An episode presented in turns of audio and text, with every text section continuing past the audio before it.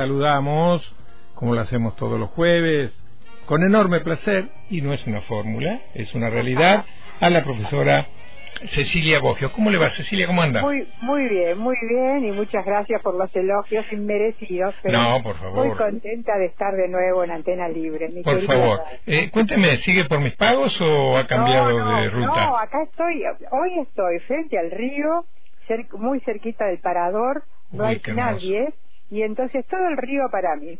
Bueno, bueno, bueno. Bueno, compártenos un poquito, aunque sea...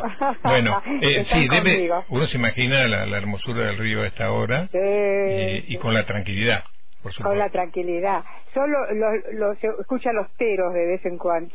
Bueno. Realmente la envidio. Sé que la envidia no, no, no corresponde y no es buena, pero en este caso la envidio. Es, una buena envidia. Muy bien, Cecilia. Eh, te dejo en compañía de, de Jesús, de nuestro compañero Jesús no, ¿Cómo no?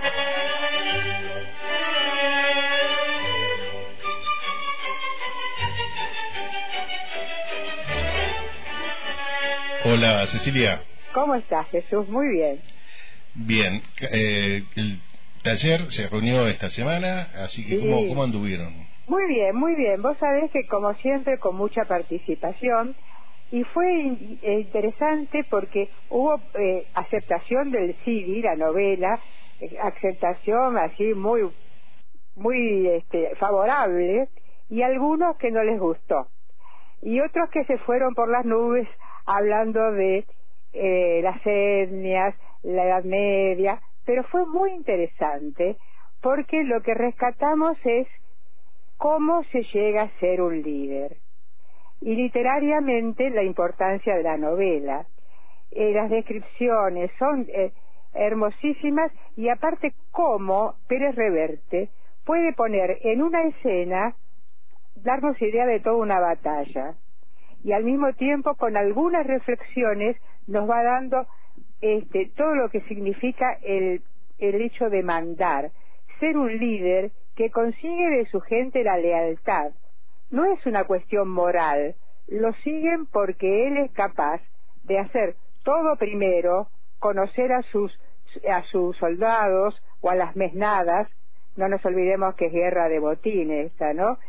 Y al mismo tiempo contrapone el mundo árabe, ya en el año 1000, 1040, cuando estaba decayendo el imperio árabe, vos te acordás que los andalusí, los, eh, eh, los árabes eh, invaden España en el 700 y pico y se, y se van recién en el 1492. Es decir, hubo una impronta importantísima, por, perdón el, término, pero donde una España que todavía no era España, era un Far donde había colonos que iban a buscar otras tierras muy pobres, había eh, eh, eh, pueblos que se peleaban entre sí, el rey de, el conde de Barcelona se aliaba con un árabe en contra del hermano de otro árabe, y al mismo tiempo está presente la gran cultura y la, el gran refinamiento del mundo árabe, ¿no? Bueno, bueno ¿qué, qué, sigue ahora? ¿Qué, van a, ¿Cuándo es el próximo encuentro? Mira, va a ser el, el 9 de noviembre, porque yo, si Dios quiere, después viajo un poquito. Pero vamos a leer nada más que tres cuentos de Poe para tomar un poco estos escritores que han, han forjado la literatura actual. Vamos a leer el corazón del ator, oh, la verdad sobre el caso del señor Waldemar. y yo después pensaba, eh, por dar un policial, porque Poe es el, el, que inaugura el, el policial anglosajón. Y estaba leyendo anoche, releyendo La carta robada, pero tiene muchas páginas de más para el gusto nuestro ahora. Pero bueno, voy a mirar si los crímenes de la calle Morgue o el misterio de, de Marie Roger este, tienen menos páginas. Me transportaste a cuando tenía 12 años, cuando agarré ese libro por primera vez. Con no me Bueno, pero eh, qué bien que lo hiciste en, ese, en esa edad, ¿eh? lo que pasa es que fui a la biblioteca, a la sección juvenil, y ese libro tenía una tapa con este, unos fantasmas eh, sobre una mansión, ¿no? Que era la máscara roja, el, la claro, máscara Claro, claro. y que... hablar, ahí lo agarré y bueno, fanático de Poe de siempre. Sí, pero además tiene tan variada eh, producción, porque si tomás William Wilson es su, su vida de alguna forma, y si tomás este Berenice o Ligeia, ya es eh, los muertos que resucitan. o el cuervo. El cuervo, bueno, el cuervo es el poema que lo hizo famoso, ¿no? También allí él nos enseña cómo escandear los versos, el ritmo de una poesía. No, es una maravilla. Pues. Bueno, disfrútenlo. Muchas gracias. Bueno, catedrales. Claro, yo había quedado, ¿te acordás en la columna del jueves pasado que lo hice con un sonido pésimo?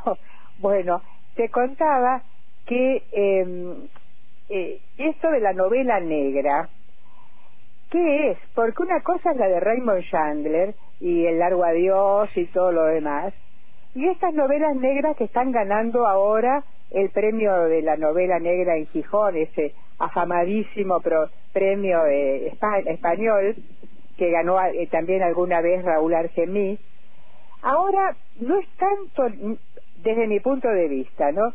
Ni la investigación, el, el, el detective ya no existe, como pasó con una familia normal, la del jueves pasado, sino que los asesinatos es la excusa para otras cosas. Esta novela de, Claudia Piñeiro, Catedrales, está muy bien escrita, muy bien escrita, pero está escrita en cinco partes y cada una va dando una versión que después nosotros como lectores tenemos que armar en dos periodos, uno en los años 50 y otros en los años 80 o, o 90. El, el periodo de los 50 transcurre en una familia cristiana, de esas tradicionales, tradicionales, y eh, aparece el cadáver de la hija más chica de esa familia, eh, trozado y quemado, una chica de 17 años. Esa primera parte la cuenta Lía, la hermana del medio, que dice en el velorio de la chica que no cree en Dios, justamente con esa familia tan tradicional. La segunda parte está contada por Matías, el hijo de la hermana mayor, que era teóloga y muy, muy autoritaria y todas las dudas y las cicatrices que dejó en su vida la muerte de esa tía.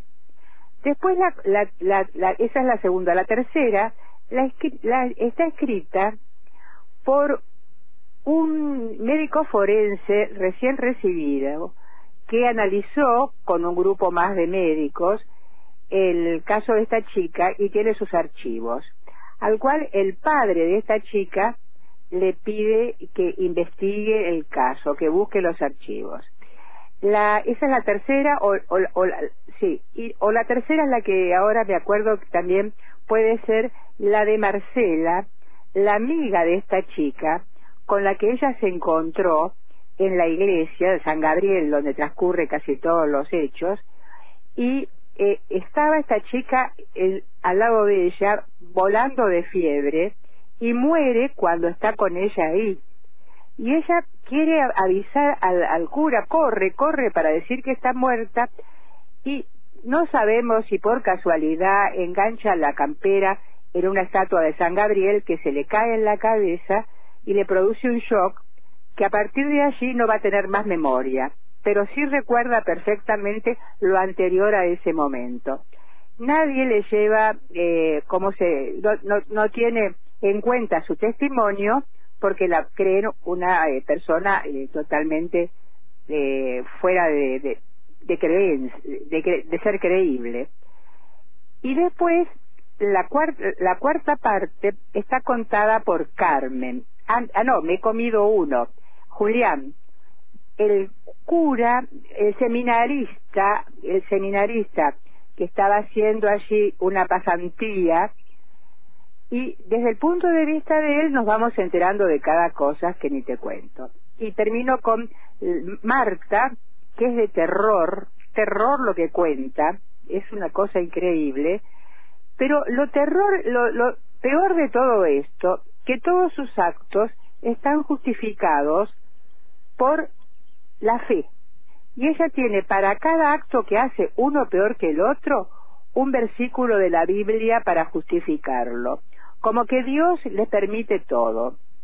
Y finalmente hay una postdata del abuelo, Alfredo, que nunca creyó en que su hija, eh, en todo lo que se armó y todo lo demás, y que le escribe una carta a, a la hermana que está, la que no creía, que está en Santiago de Compostela hace 30 años, y se la hace mandar por el nieto con Matías.